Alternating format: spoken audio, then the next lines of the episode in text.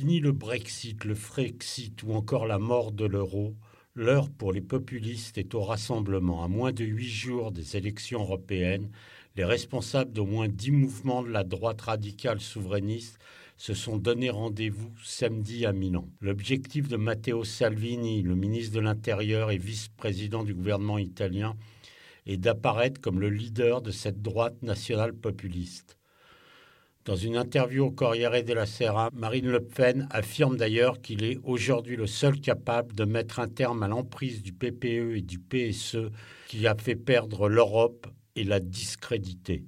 Certes, les élections du 26 mai risquent de redistribuer les cartes politiques en Europe, mais dans une certaine limite. La progression la plus forte pour cette droite musclée devrait être celle de la Ligue, le parti de Matteo Salvini, mais dans une moindre mesure le Rassemblement national.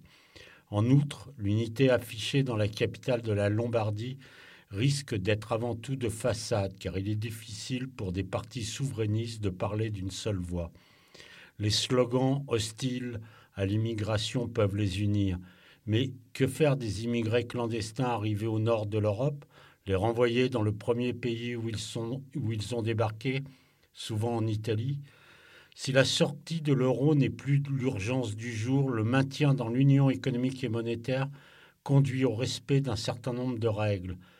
Matteo Salvini, en dénonçant cette semaine encore le plafond de 3% pour le déficit budgétaire, ne peut que constater que l'aggravation du différentiel des taux d'intérêt italiens et des taux allemands pourrait coûter très cher à l'Italie. Mais surtout, le Hongrois Viktor Orban, présenté pendant longtemps comme le grand leader de cette nouvelle droite radicale, risque d'être le grand absent.